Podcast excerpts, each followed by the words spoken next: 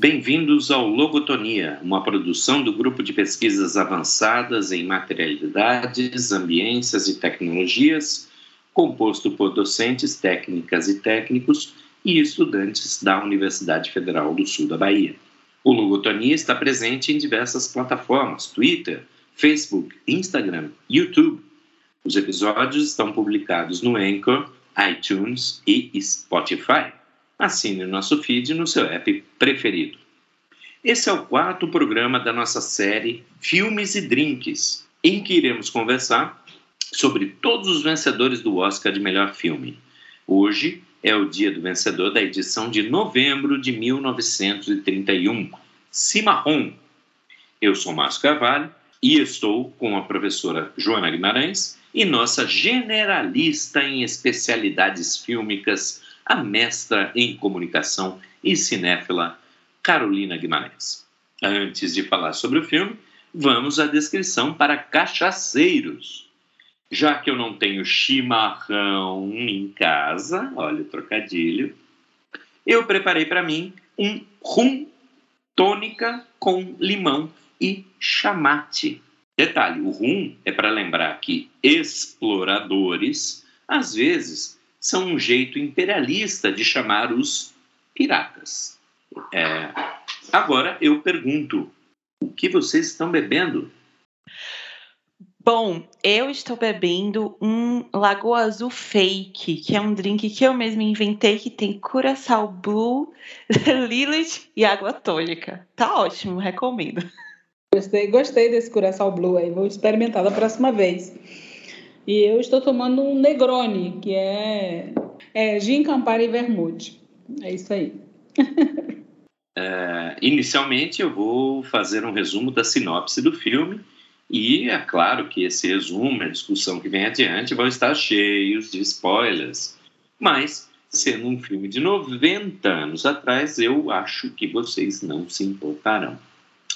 Mais uma vez, eu vou usar um trecho postado no The New York Times em 27 de janeiro de 1931, da autoria do crítico Mordaunt Hall. Uma concepção gráfica e cativante para a tela do amplamente lido romance de Edna Faber, Cimarron, foi apresentado pela Radio Pictures ontem à noite no Globo diante de um público profundamente interessado. Nele, Richard Dix interpreta esse personagem único, Yancey Cravat, poeta, pistoleiro, advogado e editor, o homem que é periodicamente atacado pelo desejo de viajar.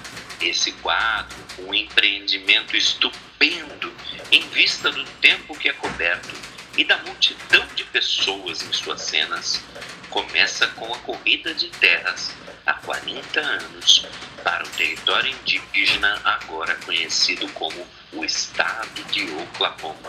Termina em 1930, com muitos dos personagens que estavam nas primeiras cenas ainda sobrevivendo. Da primeira à última cena, muitas vezes ficamos emocionados com essa crônica que tem suas sutilezas e foi muito inteligentemente dirigida por Wesley Ruggles. A obra dá uma ideia impressionante dos primórdios do território, desde o momento em que as hordas de pessoas a cavalo, em carroças e a pé correm para ocupar as terras ao sinal de um tiro de pistola, até as melhorias graduais que vêm para a ossagem no passar dos anos. Muito bem. Antes de passar a palavra, eu queria passar para vocês algumas das notas que o filme recebe aí pela internet.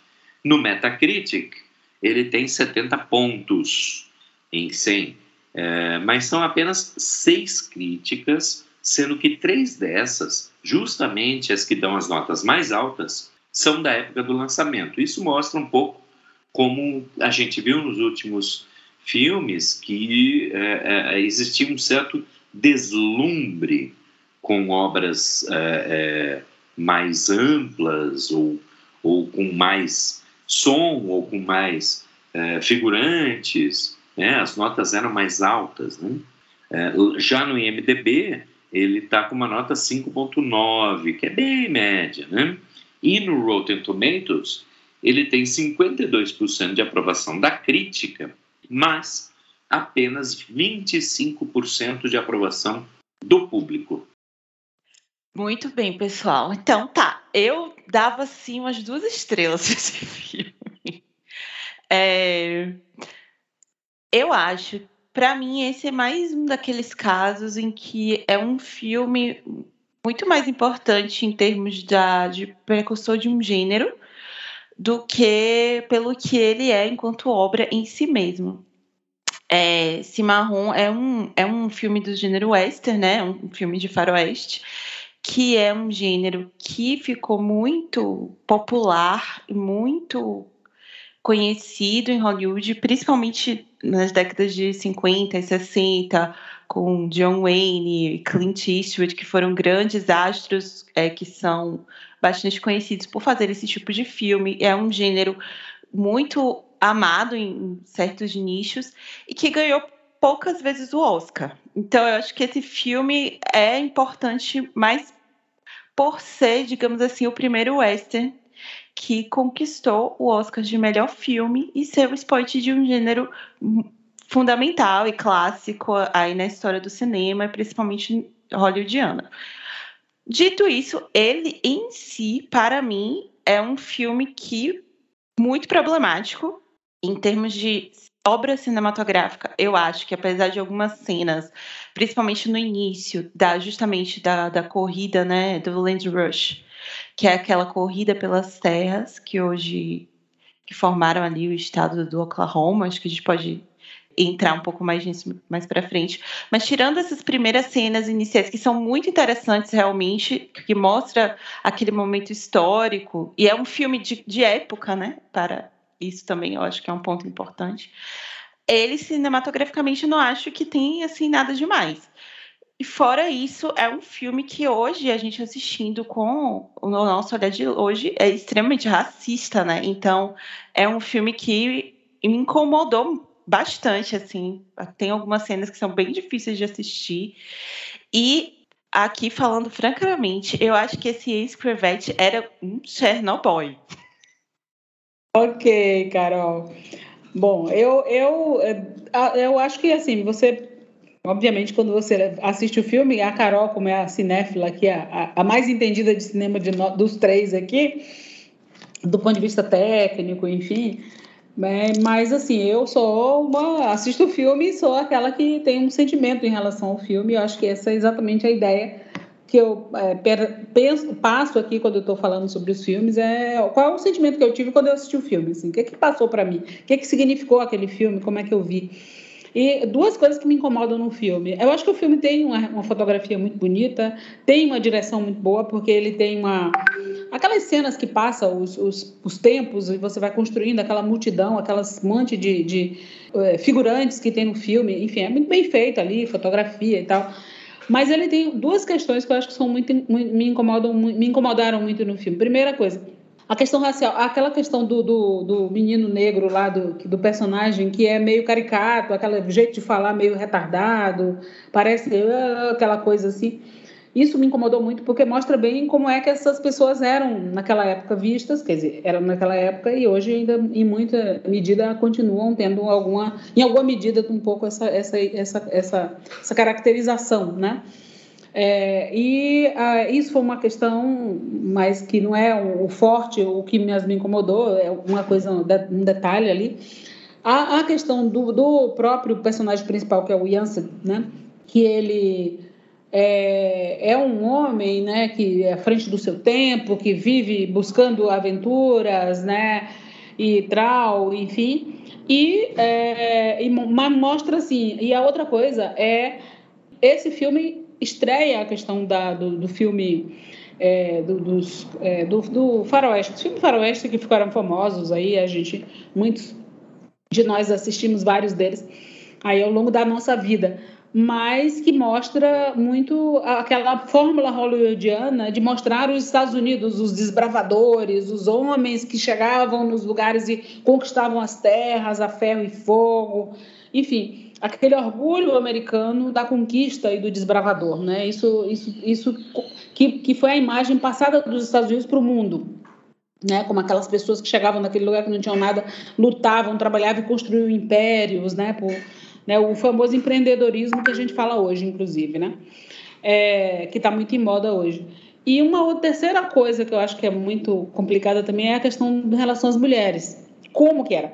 Né, as mulheres que estavam ali, a mulher do, do Vincent, né, que é o nome do personagem principal, que é a pessoa que de fato constrói, né? De fato, ela fica ali, ela permanece naquele espaço, ela vê a cidade crescer, ela contribui para o crescimento e para fora, mas ela é considerada até o fim, ela, ela mantém o nome dele como editor do jornal que ela constrói, que ela mantém ali e tudo mais, mas para ela, ele é, pessoa, é, o personagem principal porque é o homem, né? O, o cara que, que tem todos os louros. Ela não vale, ela não é nada naquele contexto.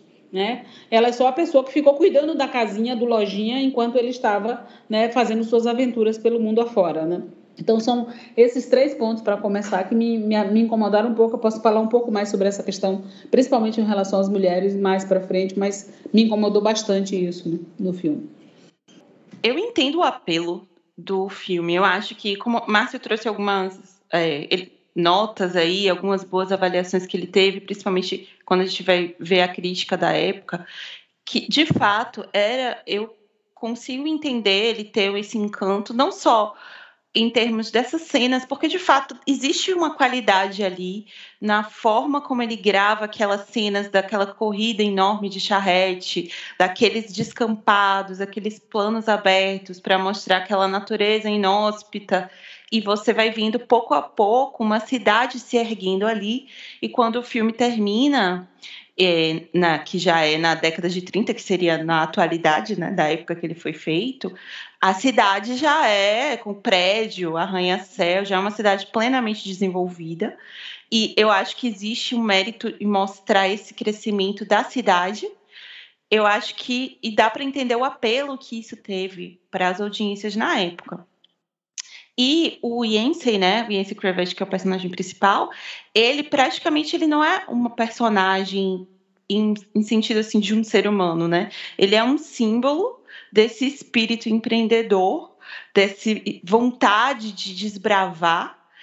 Só que ele é tão este símbolo que ele acaba não sendo quase um ser humano que você consiga se relacionar, porque ele, ele é pintado dentro do filme como um herói, esse herói quase romântico, assim, progressista em um certo sentido, porque ele que vai defender, ele, por exemplo, é a única pessoa que fala alguma coisa sobre os direitos indígenas que estão sendo espoliados naquele período, inclusive, né, que é contra a própria esposa, que é uma racista, é, ele, é o, ele é a pessoa que vai defender a prostituta, né? Que é aquela a personagem da Dixie. Então, ele é, nesse sentido, um progressista, porém no fim das contas, acaba sendo simplesmente mais um esquerdo macho, porque tão progressista, mas largou mulher, filho, não estava nem aí, ele não criou os próprios filhos, ele não estava nem aí para a própria esposa, e estava apenas interessado no seu próprio, nos seus próprios sonhos de grandeza, assim. Eu acho que é um personagem que incomoda bastante para mim, mas eu acho que eu entendo o apelo dele dele ser este símbolo e aquela estátua, né, que eles inauguram no final, com a estátua em homenagem aos pioneiros do Oeste, que é praticamente ele ali, né?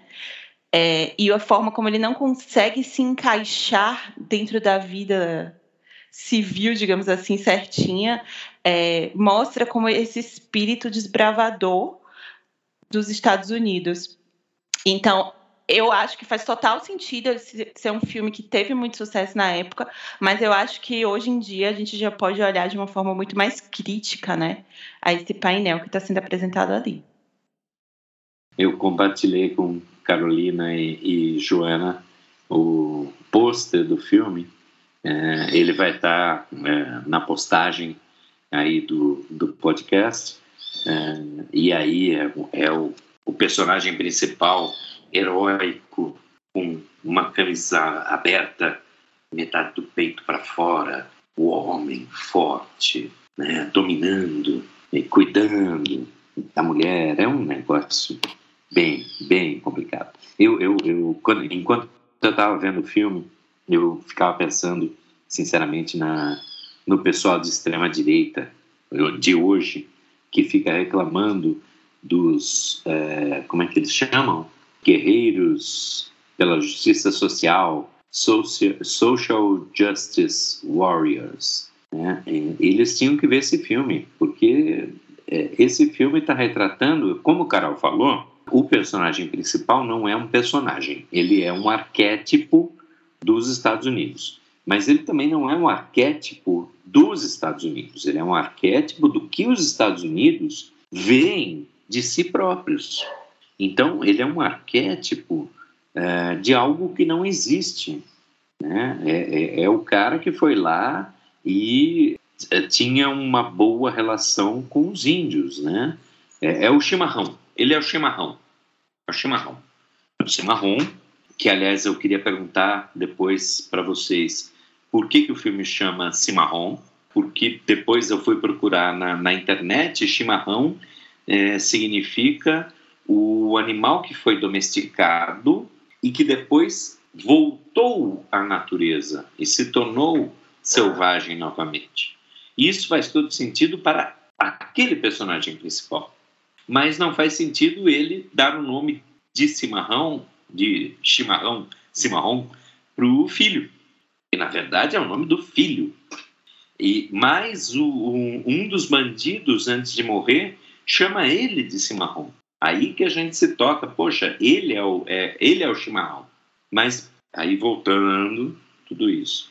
Ele é o cara que defende os índios, que vai defender a prostituta, que mata o kid, bandido, e praticamente pede desculpas.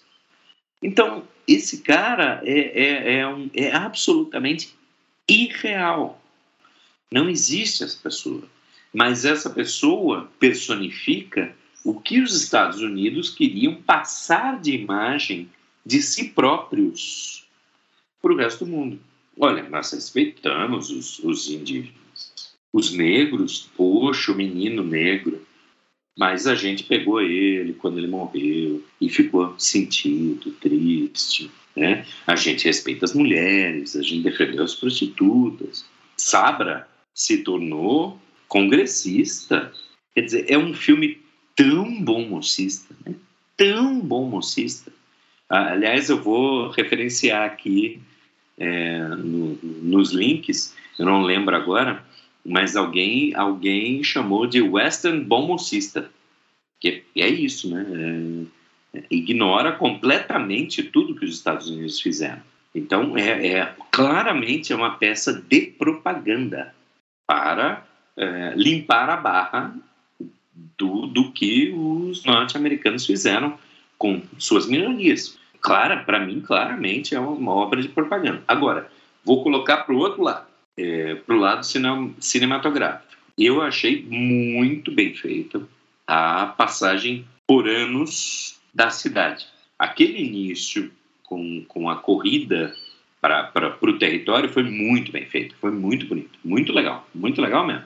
Eu não tinha ideia de, de que tinha funcionado assim. E depois eu fui procurar na internet, parece que funcionou bem assim mesmo. E isso foi, foi muito bem feito.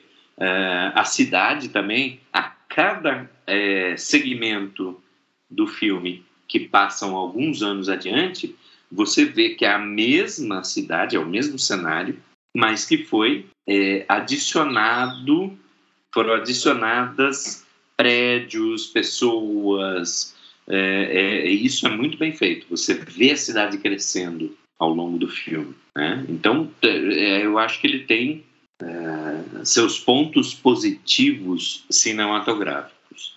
Mas o roteiro, puxa vida, o roteiro é bem complicado, é bem difícil, bem difícil engolir.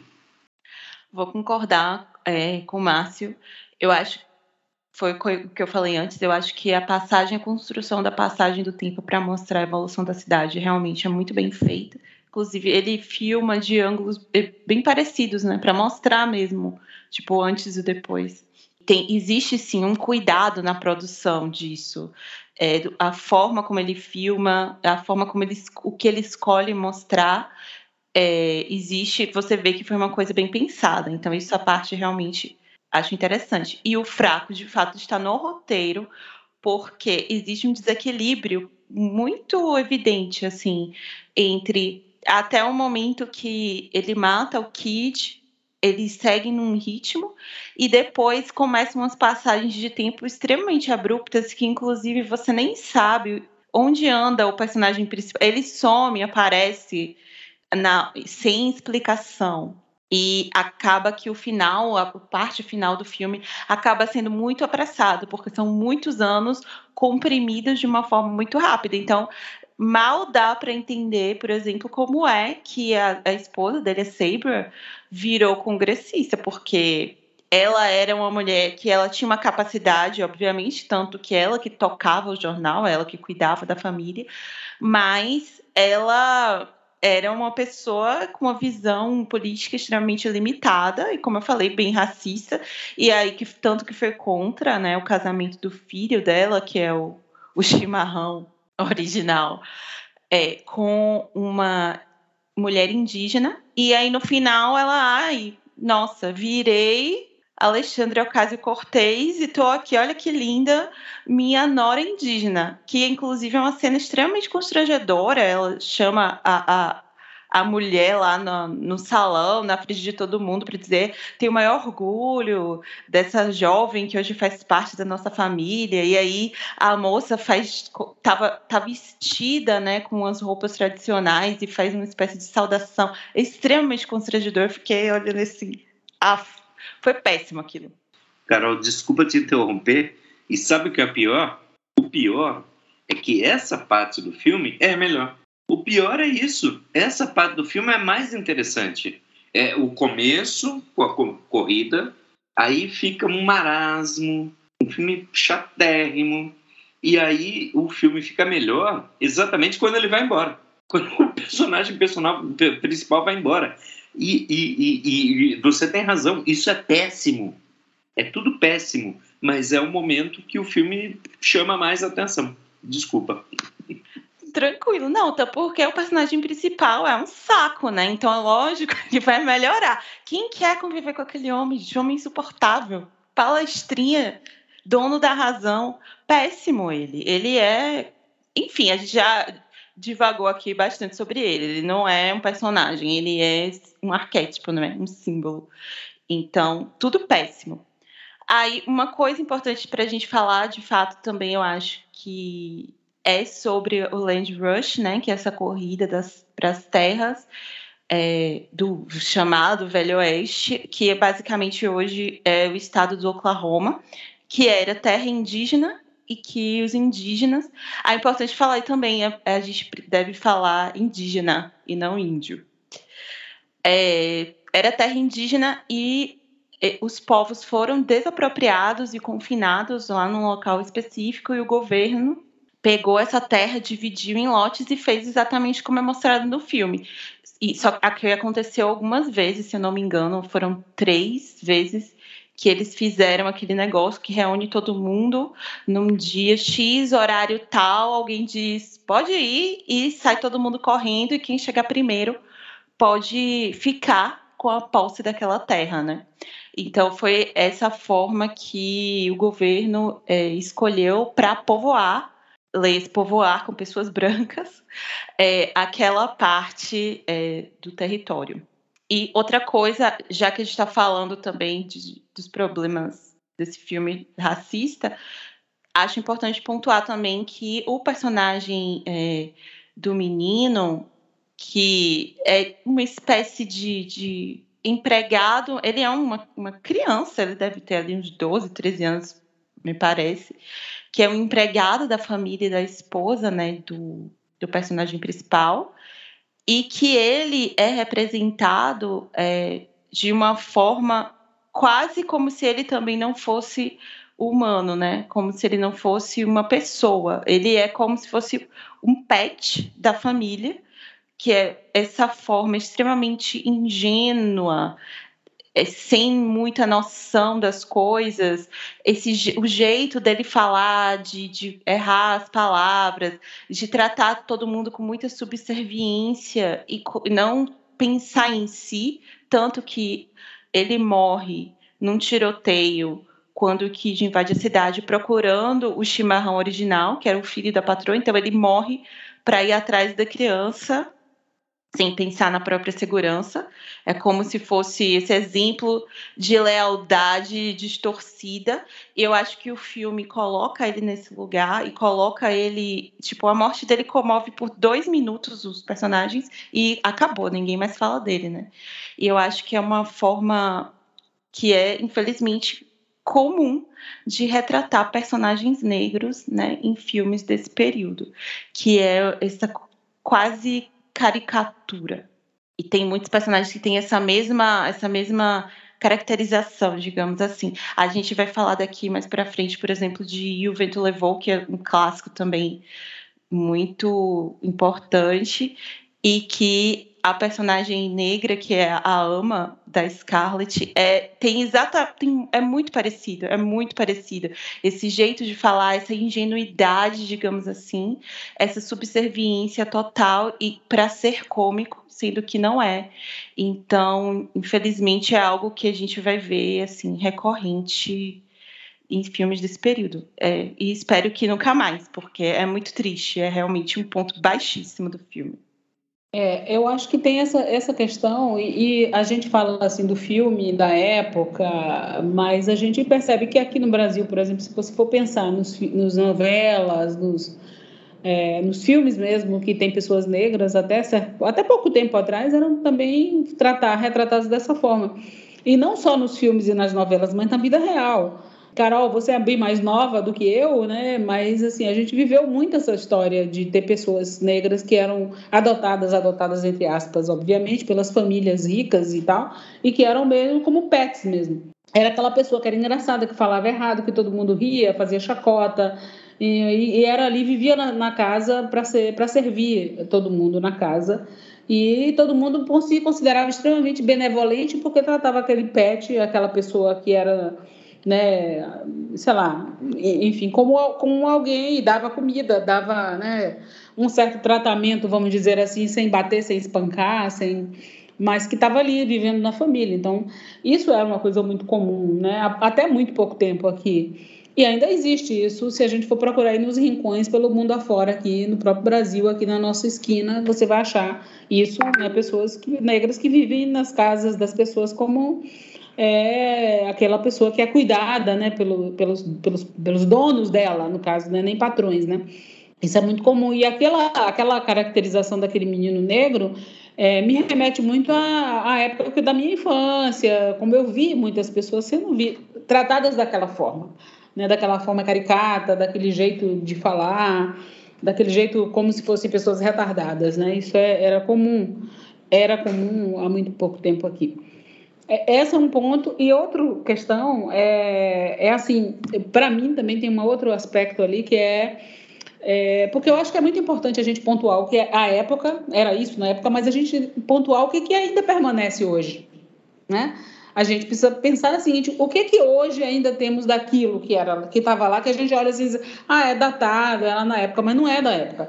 Essa questão das pessoas negras serem consideradas pessoas retardadas e pessoas sem intelecto a gente vê, quando a gente vê, por exemplo, a discussão das cotas, quando os alunos cotistas e negros chegaram nas universidades, que todo mundo discute, será que ele tem condições de acompanhar, de desempenhar bem na universidade? Isso reflete essa ideia de que essas pessoas são pessoas desprovidas de inteligência, né?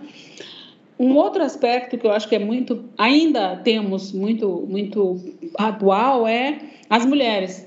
Você vê que a, a Sabra, que é a mulher do, do, do, do personagem principal, o, o, cara, aquele que é o, o cara que é o bom, que defende todos, que é, enfim, é aquele personagem que é o, o exemplo de homem mais maravilhoso e mais, mais correto que existe na face da Terra, né, que é os Estados Unidos, ele representa, na verdade, não representa um homem, mas representa o um país, que é esse país correto, esse país que cuida de todos, pensa na justiça social, pensa em todos, pensa.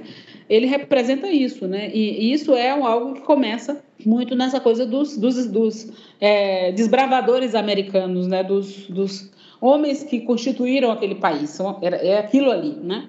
Ele representa isso.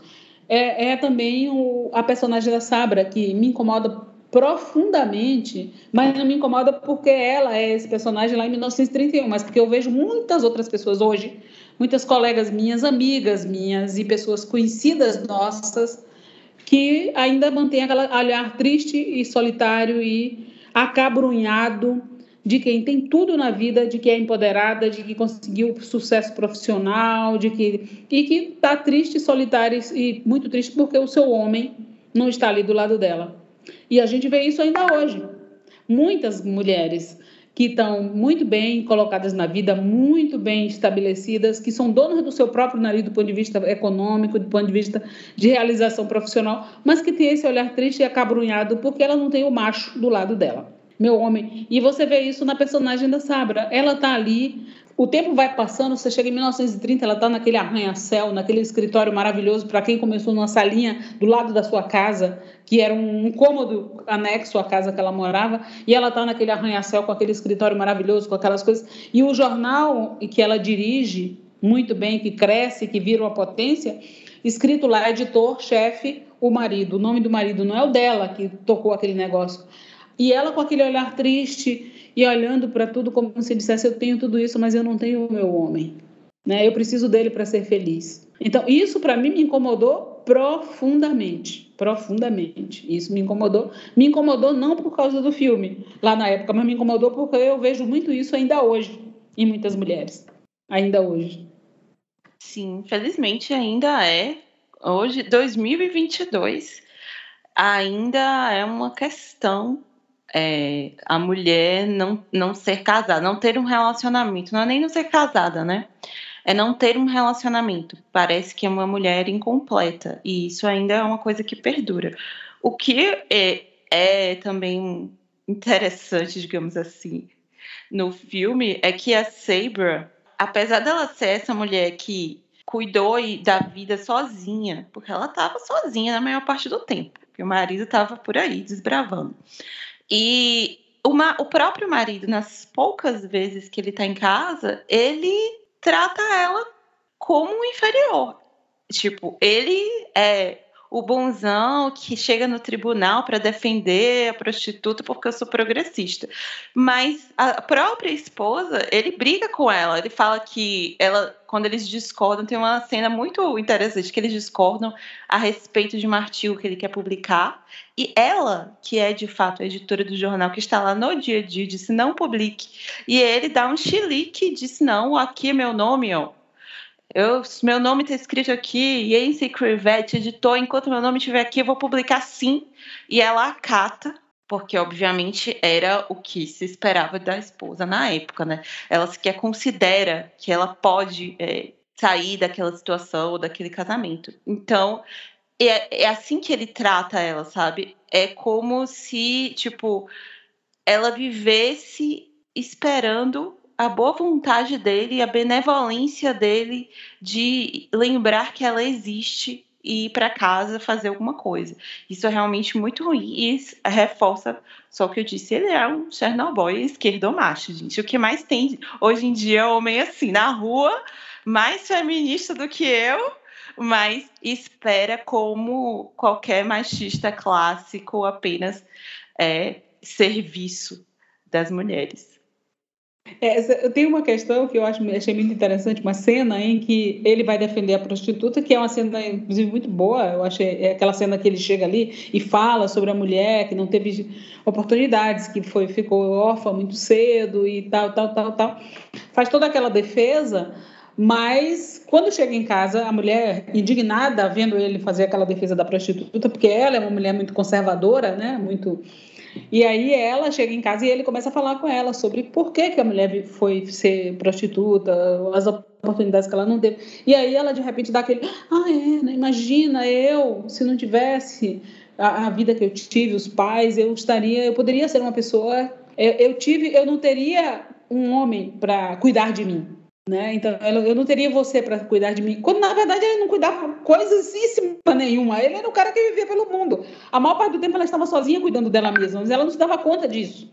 Ela tinha um homem, ela tinha um nome. E, e, e outra coisa, no final, quando ela está lá assumindo a, a, como a Congresswoman, né? Que ela chega e diz, e ela fala dos filhos que estão ali e tal, da família, mas fala: meu marido não pôde estar aqui hoje. O marido ela não sabia onde andava há anos. Mas ele era o marido dela e estava ali. Ela fazia questão de colocar isso, né? Que era, meu marido não pôde estar aqui hoje. Quer dizer, o marido não estava com ela há muitos anos, né? Ele estava pelo mundo afora, sabe-se lá onde, fazendo sabe-se lá o quê. Mas é isso. Então, assim, é aquela coisa da mulher que tinha, tem um homem para dar meu nome, para me dar um nome, para me dar a dignidade, porque sem um homem eu não sou digna.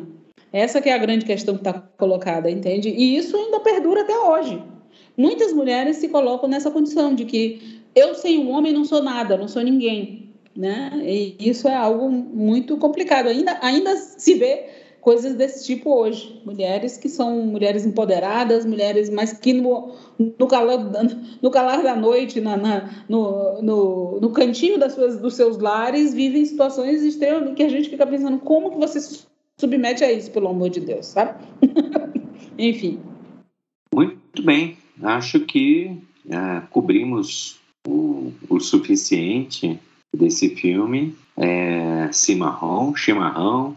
A gente é, até agora pode fazer um, um resumo né, dos quatro primeiros filmes. Me corrijam se eu estou enganado, mas me parece que existe um consenso entre nós até agora, com quatro filmes, de que o melhor que a gente viu foi o Nada de Novo no Front. O Asas é muito bom também, mas o Broadway Melody, o Chimarrão são realmente, é, pois é, assim, né? Então, me parece que, até o momento, parece que temos um consenso. Eu odeio consensos. Acho que a gente não tem como não ser um consenso. É, mas é, é muito. É, melhor. É, é, mas assim, ó, eu acho que esse consenso vem porque os filmes, os dois filmes de guerra, apesar de serem filmes de guerra, os dois filmes tratam de questões ainda muito atuais e muito, muito que, que lidam com, a, a, com as relações humanas, as questões sociais, sociológicas, enfim, muito mais. E os outros dois filmes também lidam com isso, mas lidam de um ponto de vista muito conservador e muito é, é dos costumes, e, e para nossa tristeza, né? Para nossa tristeza, ainda muito atuais. Apesar de a gente dizer um filme de época, mas a gente for olhar bem e, e espremer bem, eles estão presentes até hoje esses dois filmes que são filmes que falam de costumes. E a gente está num momento, e principalmente aqui no Brasil, a gente está num momento em que costumes está sendo o que está dominando a pauta em relação à questão política e a gente vê como isso ainda está presente na nossa realidade. E isso, nos, nos para mim, pelo menos, me assusta muito. Me assusta muito que 90 anos depois a gente está vivendo é, pautas de costumes que estavam lá presentes em, há 90 anos atrás nos filmes que a gente viu, né? E é muito complicado, né? Realmente é difícil, né? Difícil pensar que nós não evoluímos muito daí, pra, de lá para cá. É, evoluímos, não tenha dúvida. A gente tem hoje pessoas mais empoderadas e essas minorias, essas coisas mais empoderadas, mas a gente precisa estar tá muito atento e cuidadoso em relação ao que a gente pode, né? O, o conto da Aya que o diga, né? o conto da Aya que o diga. Como diz, por que choras, conto da Aya, né? O conto da Aya já tá aqui, gente, galera. é só que você não se tocou ainda. Mas, enfim, ouvintes e ouvintas que querem a treta da discordância, eu tenho certeza que vai chegar, porque com tanto filme e pessoas diferentes, não, não vamos manter essa harmonia aqui de todo mundo concordando com tudo, tenho certeza.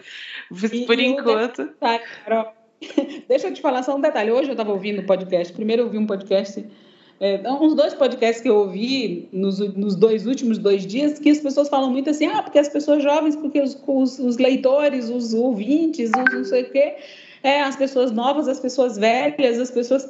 E eu fiquei muito chateada, hashtag chateada mesmo, porque colocam as pessoas velhas como se elas não pensassem. Nós somos pessoas que temos diferença de idade grande aqui, né? Grande. Você é uma garota e eu sou uma mulher idosa, né? E que tenho concepções e vida e vivências e tudo mais, mas isso não faz com que a gente não possa discutir coisas e pensar em certas coisas. A gente pode discordar, talvez não por conta da idade, mas por outras questões, que eu acho que isso não é o fato. Mas eu fiquei muito chateada. Aí, aliás, vou botar no Twitter isso para esse, esses grupos de podcast que eu gosto muito, mas que são muito preconceituosos em relação às pessoas que têm idade e que acham que são retardados mentais, que não pensam mais. Vou colocar lá dizendo uma reclamação, hashtag chateada. Ela vai xingar muito no Twitter hoje. Então, obrigada pelo garota, mas tô mais para coroa já. Enfim, em resumo, o que eu acho, o que eu acho é que esses filmes que a gente viu é porque os filmes que a gente não gostou, a gente não gostou muito. Eu acho que o problema é mais esse aí. Porque não tem muito como fugir desse consenso, né? Óbvio, é óbvio para quem assiste que tanto Wings quanto Nada de Novo no Front são filmes claramente superiores. É, Nada de Novo no Front, para mim, é o melhor. E o Wings vem logo atrás. Depois eu ponho Melodia da Broadway, porque é só um filme ruim. E lá embaixo eu boto esse chimarrão, porque além de ruim, ainda é racista. Então, para mim, ele vai. Ele tá em último lugar. Não importa quantos chegar, ele vai ficar lá embaixo. É isso, pronto, falei. Do ponto de vista de roteiro, de fotografia, ele é melhor do que o Melody, mas do ponto de vista do que ele representa, ele está em último lugar. Concordo é total com você. Concordo cinematograficamente, ele é melhor, Carol. Você que é especialista de cinematografia. Não tô nem aí. Me julguem. Se é melhor, mas. E daí? Foda-se. Racista pra mim tá em último lugar. Muito bom, muito bom. Muito bom. É exatamente, estou totalmente de acordo com você. Tá bom. Essa gravação foi mais uma gravação de filmes e drinks e nós vamos encerrando aqui e convidando vocês a continuar. Mais, drinks que filmes hoje, tá? É, hoje vai mais drinks do que filmes, é verdade. Porque esse filme realmente merecia muitos drinks para falar dele. então a gente convida vocês a continuarem acompanhando a gente. Nós vamos passar por todos os filmes é, que ganharam o Oscar de melhor filme. E boa tarde, bom dia, boa noite aos ouvintes. É, Carol, Joana, man, vamos mandar um abraço para o pessoal e encerrar. Boa tarde, bom dia, boa noite, boa madrugada, ouvintes e ouvintas. Não desistam de nós. É isso aí. Não desistam, continue seguindo a gente e vamos aqui seguir firme, firme e forte nesse, nessa empreitada dos próximos 90 anos que ainda faltam de filmes.